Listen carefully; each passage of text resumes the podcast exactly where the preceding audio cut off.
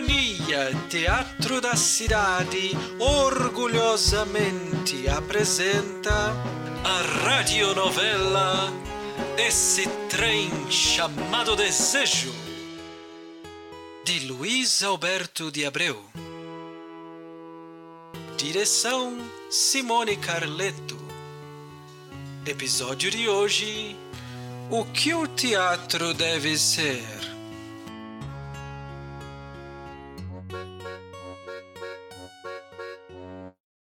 Cena 4. Entra Coisinha e Meirelles. Este carrega um bebê de colo. Vai aonde com madeira, Flores Bela? Solta-se de madeira, assustada. Vou? Onde? Vou? Onde eu ia? E eu ia no sentido figurado. No sentido figurado, Meirelles. Era uma conversa nossa aqui. Pega a criança de Meirelles e lhe dá de mamar. Hum, sempre que a dona Florisbela vai com madeira no sentido figurado. Trouxe um Otelo. Aconteceu alguma coisa? Ama seca escape Deus. Também, coitada. Há um mês sem receber um tostão. Trouxe as fraldas? Esqueci no café. Café. Bebeu na frente do menino. Ele nem percebeu. Precisava ver como ele chorava enquanto eu recitava o ápice do culto cívico dedicado a Tiradentes de João Mariano de Oliveira. O menino tá ensopado. Lágrimas brotavam nos olhos do pimpolho, tão pequeno e já tão sensível. É a fome, desnaturado. Voltando ao assunto. Aquele assunto não! Aquele assunto não volta, Madeira! Que assunto? O senhor Madeira e Dona Floresbela estavam. Estávamos discutindo com o senhor Praxedes os rumos do nosso teatro. Os rumos do nosso teatro são as comediazinhas inconsequentes, a grosseria, mas deveriam ser as altas emoções, os mais refinados sentimentos. Que trajes sumários são esses, Flores Bela? Ela e o Madeira estavam. É... Estávamos ensaiando a cena que. Ela sim, seminua? Não sou eu, Meirelles. É a personagem. Ela está seminua no sentido figurado. É, como toda atriz, ela empresta seu talento, sua voz, seu corpo a um personagem. Sim, mas a que tipo de personagem? Automaticamente, Coisinha, Praxedes e Flores Bela olham para Madeira, que olha preocupado para Meirelles. Este nada percebe. Está perdido em seu raciocínio. Eu também tenho emprestado meu corpo e talento, mas há um ideal artístico mais elevado. Coisinha, divertindo-se, mede Madeira com o um olhar. É, o dela não é tão elevado assim. Madeira faz gesto irritado a Coisinha. Não, parece mais um personagemzinho ralé, rampeiro, ridículo e grosseiro. Arranca a peruca de Flores Bela. Bom de fazer figura em circo e nesses tabladinhos mambembes por aí. Ei, o que, que o senhor tem contra o circo e os mambembes? Eu sempre fui ator de teatro mambembe com muito orgulho. O teatro tem um papel civilizador, requintado, que não se coaduna com o caráter selvagem e nômade dos circos e dos mambembes. Eu, pelo menos, eu tô aqui dando duro, suando. E não enxugando cachaça em balcão e enchendo a caveirinha do teco. Eu bebo porque... Porque cachaça não dá para comer. Se desse, bebia no copo e comia na cuia. Bebo porque o teatro mais e mais perde a consistência artística. As comédias se multiplicam e temas vistos como adultério é o que lhe dá sustentação. Onde estão os grandes personagens? As grandes emoções humanas? Do ponto de vista do marido traído, o adultério é uma grande emoção humana. As pessoas riem, menos Madeira, Flores Bela e Meirelles. Este faz um gesto de enfado. O senhor não tem nada para fazer, seu coisinha?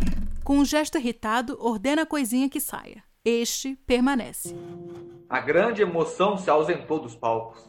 É por causa disso que o público desertou do teatro e as salas estão vazias. Estão vazias porque ninguém vem atrás do público. Tem que saber o que o público gosta. E o público gosta é de um bom musical. Um musical novo, diferente, reflexo da nossa própria cultura. Alta cultura para chefes, não esse pastiche musical. Pastiche não. Queria o quê? Um musical baseado na obra do Lobo de Mesquita. Encanto Gregoriano. Musical tem que ter mulher, E onde eu coloco uma cabrocha no musical sacro? Daqui a pouco vão querer montar uma via sacra. Não interessa se é musical, drama ou tragédia. Tem de sair e ir atrás do público. Isso o teatro deve ser. Digam-me, senhores, o porquê da discussão? Estamos a debater assunto muito importante, mas meu interlocutor não sabe ser elegante. Tentava eu esclarecer um músico equivocado que apenas quer copiar o que já está empoeirado. De fato, o teatro procura um caminho que faça os aplausos voltarem à sua Os clássicos de sempre serão sempre minha escolha. Comédias baixo pente não quero encenar. A voz da nossa cultura, nosso jeito de ser, um grande espelho das Minas Gerais, é o que o teatro deve ser. Um show de variedades, convite ao pleno prazer, como se faz em outras capitais. É o que o teatro deve ser. Morada de grandes tragédias que nutrem e elevam nosso ser. Valores que sempre serão imortais é o que o teatro deve ser. Está muito bom! Todo mundo já disse como a peça deve ser. Agora eu digo como a peça vai ser. Vai ser exatamente como a gente ensaiar. E a gente vai ensaiar a peça como eu concebi.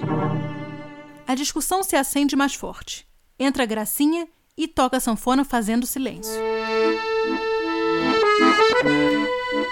Vamos fazer essa discussão em outro lugar porque eu preciso ensaiar. Era só o que faltava, ainda acordou o menino. Mas ele tem que se acostumar. Não é Hamlet? Otelo.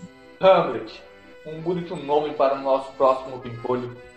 Ah, dona Gracinha, estava mesmo esperando a senhora para o ensaio. Até parece que já é a dona da companhia. A concentração é para o que conduz o artista em sua travessia pelo mar obscuro e turbulento da criação. Eu não gosto dessas intimidades com Dona Gracinha. Todo mundo precisa ensaiar, querida. Até quem não é amiguinha do produtor.